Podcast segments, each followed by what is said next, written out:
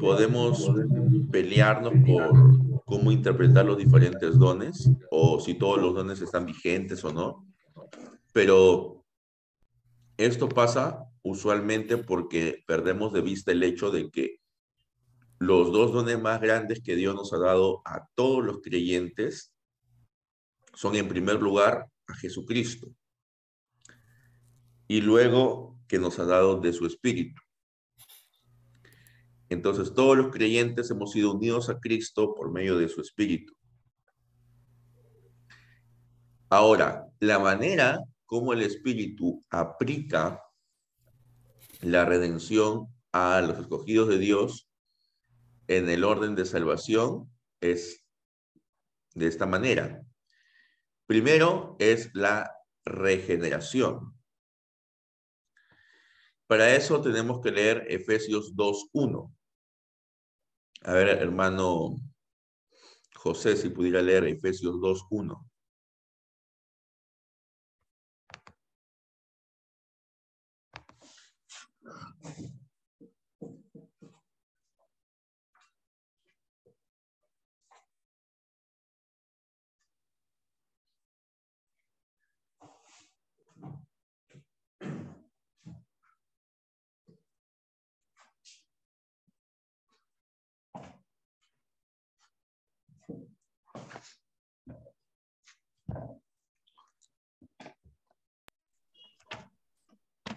Ya, Efesios.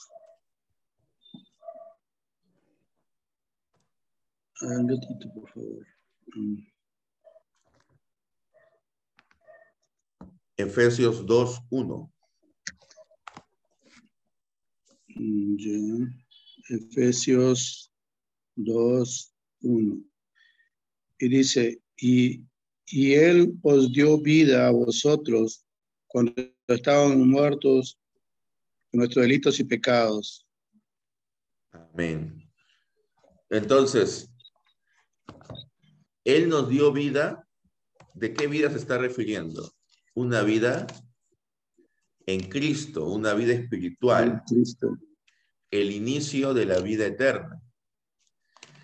Este espíritu es el mismo espíritu que en Génesis 2.7 hace de que el hombre sea un ser viviente. Es el mismo espíritu que en Génesis 1.2 se movía sobre la faz de las aguas. Se movía sobre las aguas. Sobre la superficie de las aguas. Entonces, el espíritu fue el que dio forma a la creación. Así como en la primera creación, en la creación del mundo, que estaba sin orden, el Espíritu puso forma y da vida, así también a las criaturas que están muertas en sus delitos y pecados, el Espíritu les da nueva vida.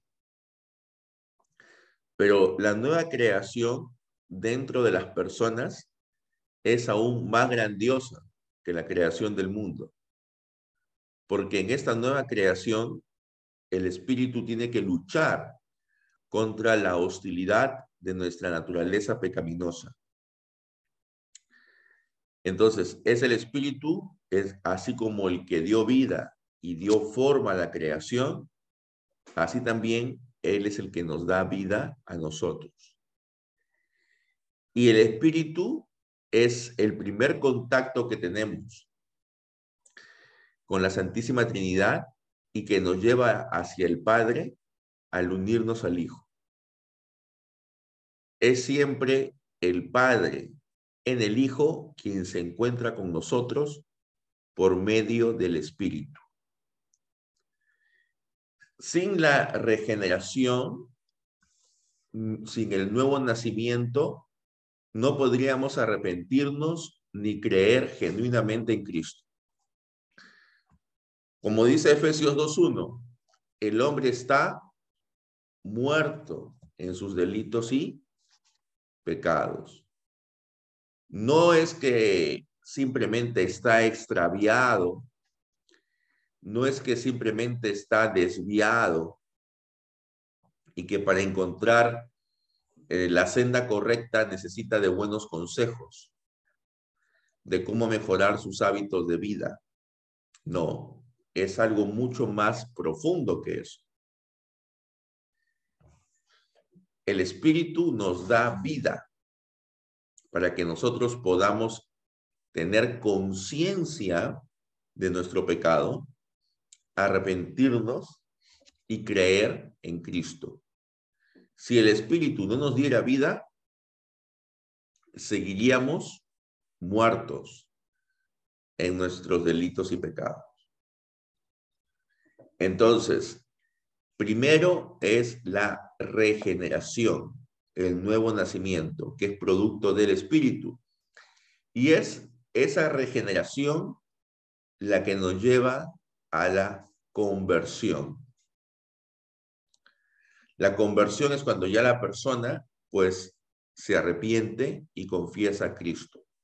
Pero para que eso pueda ocurrir, primero esa persona tiene que haber sido regenerada. Si nos vamos a la primera carta de Corintios, en el capítulo 12, versículo 3 dice, por, por tanto, les hago saber que nadie que abre por el Espíritu de Dios dice, Jesús es maldito. Y nadie puede decir, Jesús es el Señor, sino por el Espíritu Santo. Entonces, es el Espíritu Santo el que nos lleva a confesar a Jesús como nuestro Señor. Si una persona confiesa a Cristo como su Señor, al menos externamente nosotros podríamos decir que esa persona tiene el Espíritu Santo. Claro, sabemos que en la iglesia no todos son sinceros, ¿verdad? Pero nosotros eso no lo podemos ver. Eso solamente lo puede ver Dios. Nosotros solamente podemos ver la manifestación externa, pero la motivación interna solo la puede ver Dios. Entonces, basándonos en Primera de Corintios 12:3, tendríamos que presumir, que suponer que todos aquellos que han puesto su confianza en Cristo para salvación y así lo expresan, han sido regenerados, han sido tocados por el Espíritu Santo. Ahora vamos a ver la justificación. Pero antes de ver la justificación, vamos a leer Primera de Pedro 1, del 23 al 25.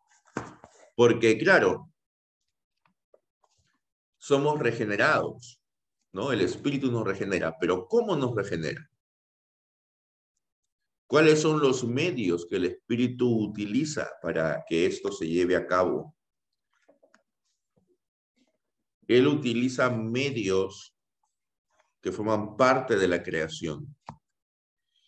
Y esto no significa de que nosotros seamos salvos aparte de la obra soberana de Dios, porque es Dios mismo quien ha puesto estos medios a nuestro alcance. Dice lo siguiente en Primera de Pedro 1 del 23 al 25. Habiendo nacido de nuevo, no de simiente corruptible, sino de incorruptible, por medio de la palabra de Dios que vive y permanece para siempre. Porque toda carne es como hierba, y toda la gloria del hombre como flor de la hierba. La hierba se seca y la flor se cae, mas la palabra del Señor permanece para siempre. Entonces, somos nacidos de nuevo por medio de la palabra de Dios que permanece para siempre. Es decir, el Espíritu de Dios utiliza como medio la palabra de Dios para que la gente al escuchar esa palabra, entonces el Espíritu pueda actuar en ellos. Pero es el Espíritu el que convence a la persona de su pecado y de la necesidad de arrepentimiento. Por eso es que nosotros podemos predicarle a una persona durante años. Esa persona puede haber escuchado miles de sermones. Sin embargo, nunca se ha arrepentido de manera genuina. ¿Por qué? Porque el Espíritu no ha actuado en ella. Al final, el Espíritu actúa de manera soberana en quien Él quiere y como Él quiere. Nosotros no podemos exigir a nadie que se convierta. Nosotros lo que hacemos es ofrecer el Evangelio. Nosotros simplemente tiramos la red. Y es el Espíritu Santo el que va a hacer que los pescados entren en la red. Nuestra labor es tirar la red. Nuestra labor no es recoger la red llena de pescados.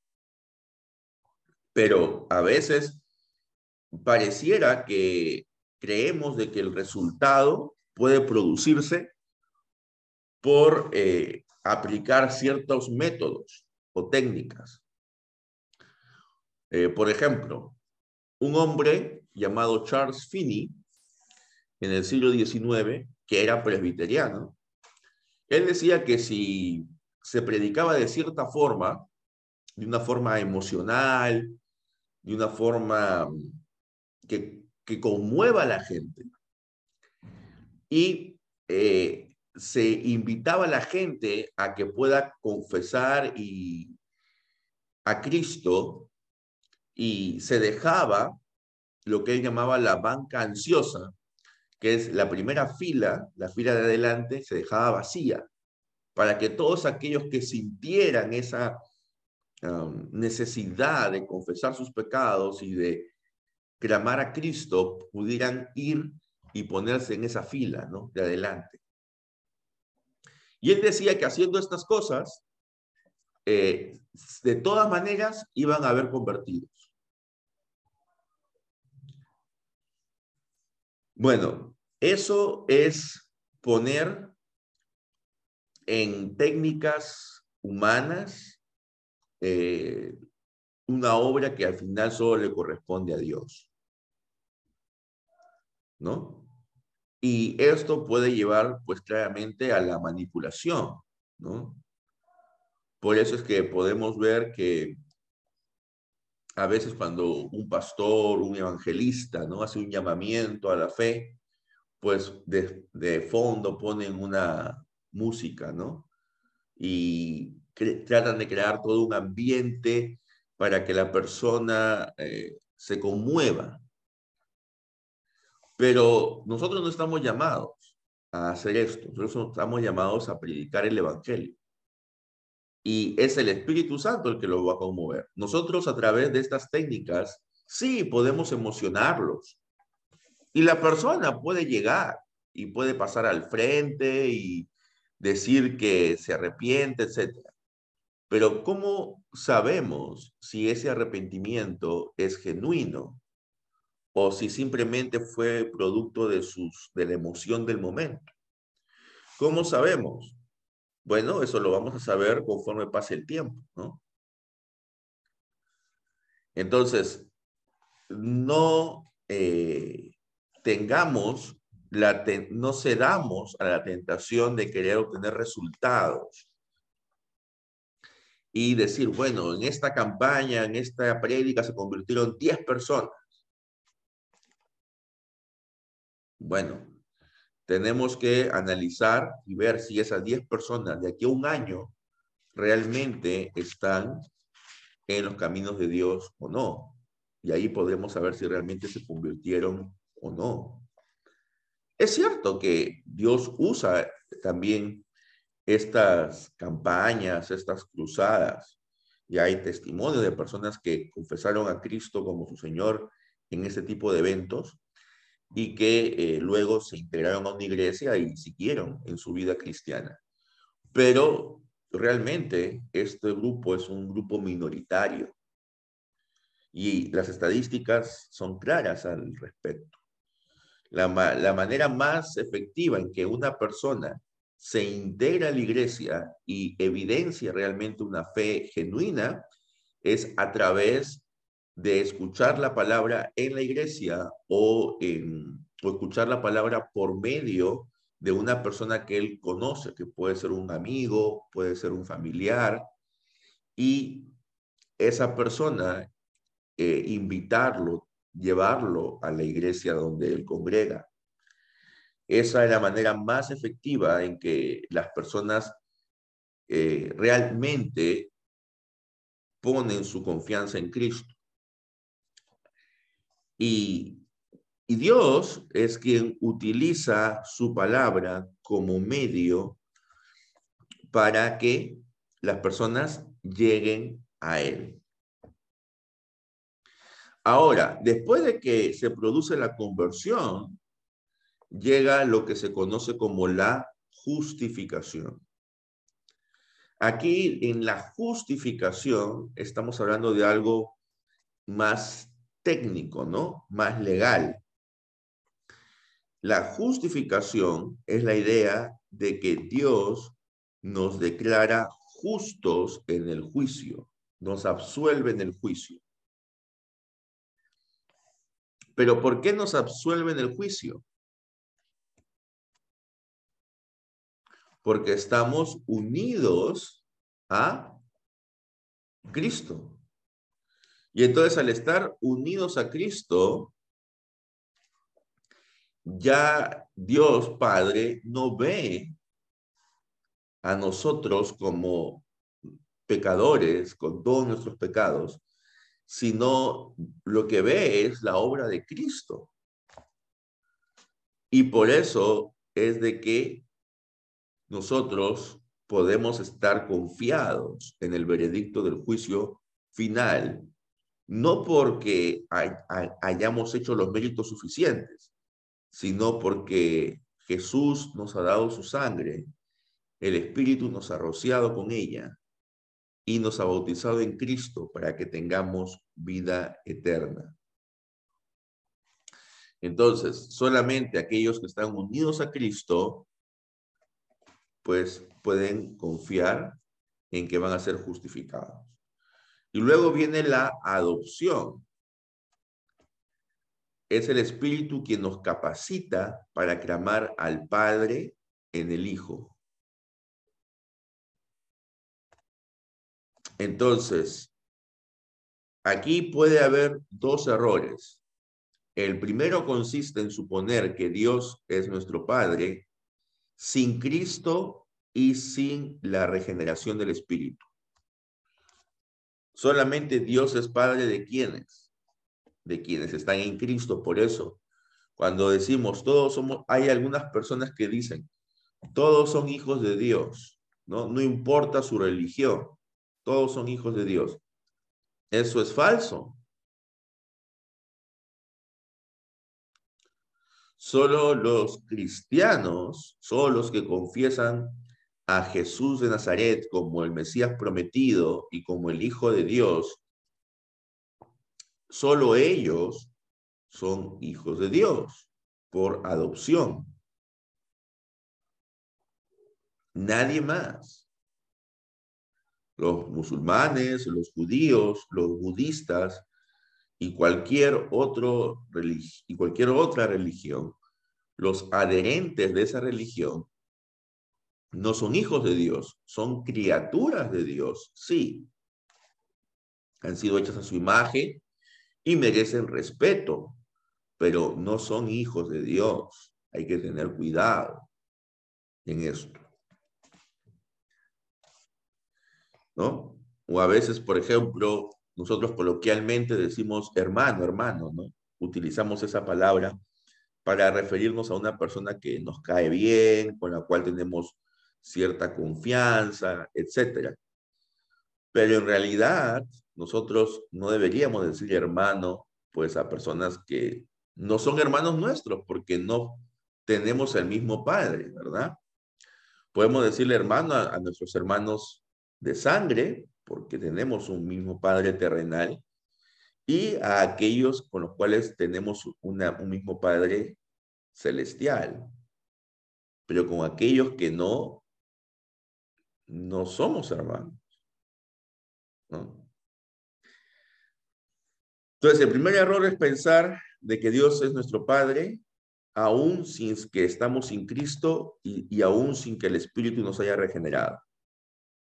El segundo error, que es un error más frecuente en la iglesia, consiste en ver al Padre como alguien distante y tan elevado que no nos podemos acercar a Él de manera confiada y con seguridad, como nos invita a hacerlo el escritor de la carta a los Hebreos. Vamos a leer la carta a los Hebreos 4:16.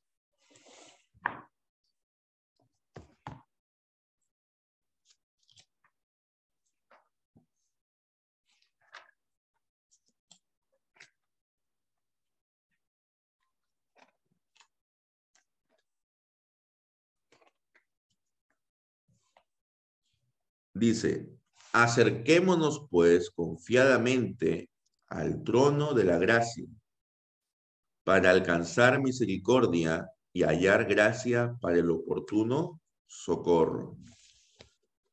Entonces, ¿cómo debemos acercarnos al trono de la gracia? De manera confiada. Es decir, sabiendo que tenemos un Padre que nos escucha, ¿verdad?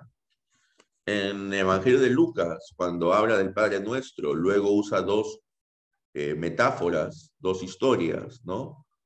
La del hombre al cual le importunan pidiéndole pan y luego, y luego la de dos padres, ¿no? A los cuales sus hijos le piden, eh, uno le pide huevos y el otro le pide pescado. Y dice, si los padres terrenales, aún siendo malos, le dan a sus hijos lo que ellos le piden, con mayor razón nuestro Padre Celestial nos dará lo que nosotros le pidamos. Y Lucas dice, nos dará el Espíritu Santo. ¿no? Entonces,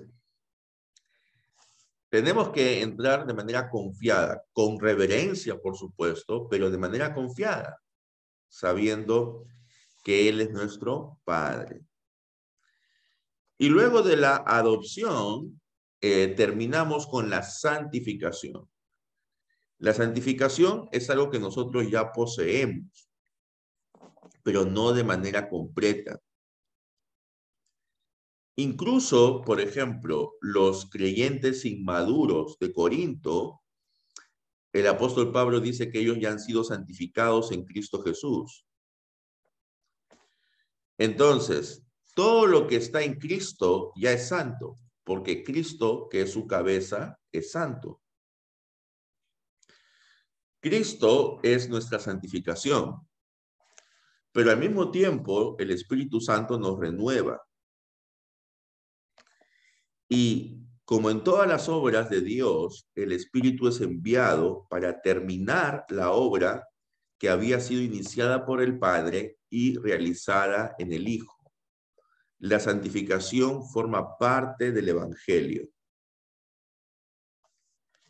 En la regeneración, en el nuevo nacimiento, somos pasivos.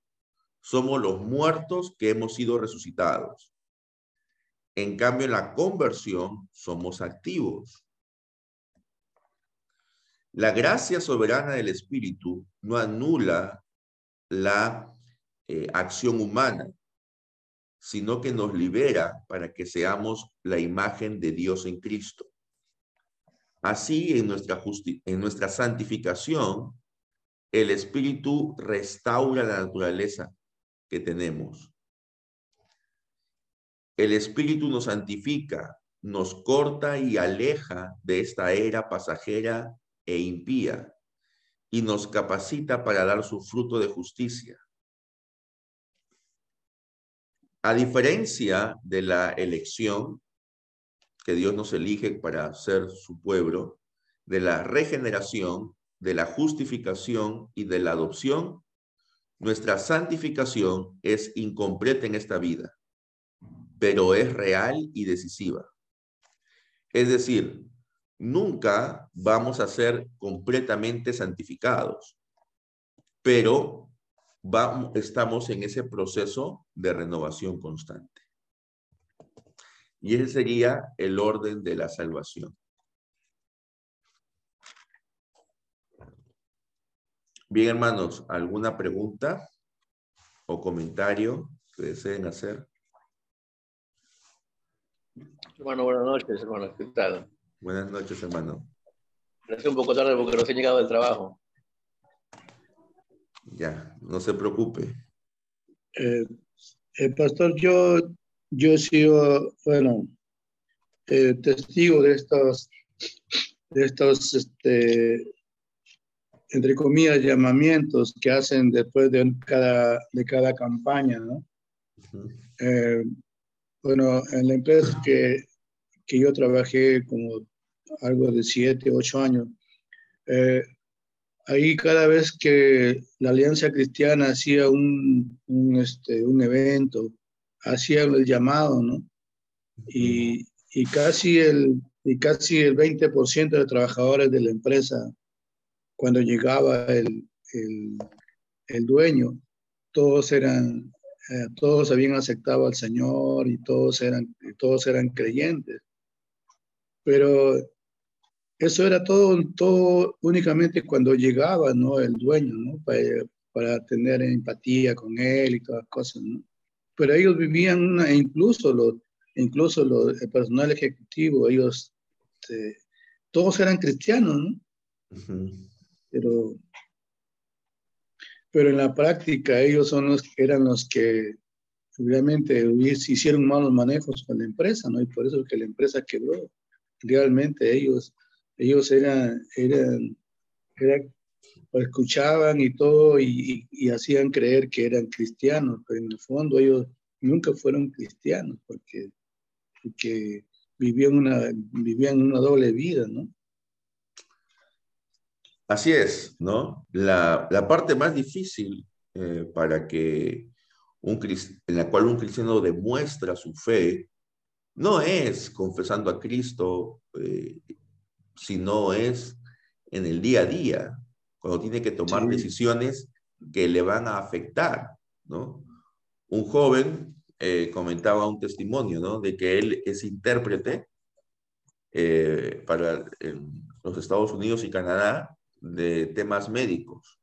Y entonces él tuvo que hacer de intérprete de una mujer que estaba haciendo una cita médica para programar un aborto. Y entonces él hizo todo el, la, la traducción tal cual, pero al final él le dijo, no lo hagas. Dios te puede ayudar a que puedas terminar ese embarazo y cuidar de tu hijo. Y obviamente él sabía que diciendo eso, eso obviamente iba en contra de lo que es la, de la de lo que querían los, los médicos que estaban ahí, ¿no? Pero él, en su conciencia, él no quería terminar de hablar con esta mujer sin decirle que lo que iba a hacer estaba, era incorrecto. ¿no? Y obviamente él dijo, yo sé de que eso me puede traer consecuencias y que quizás ya de ese lugar no me van a llamar más para ser intérprete pero es parte, ¿no? De nuestro testimonio como cristiano. Claro.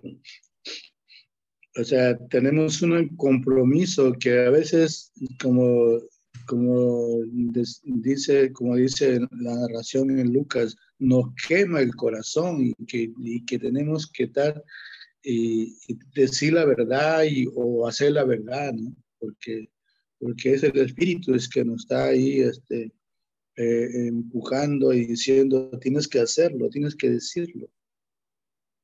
Así es, hermano.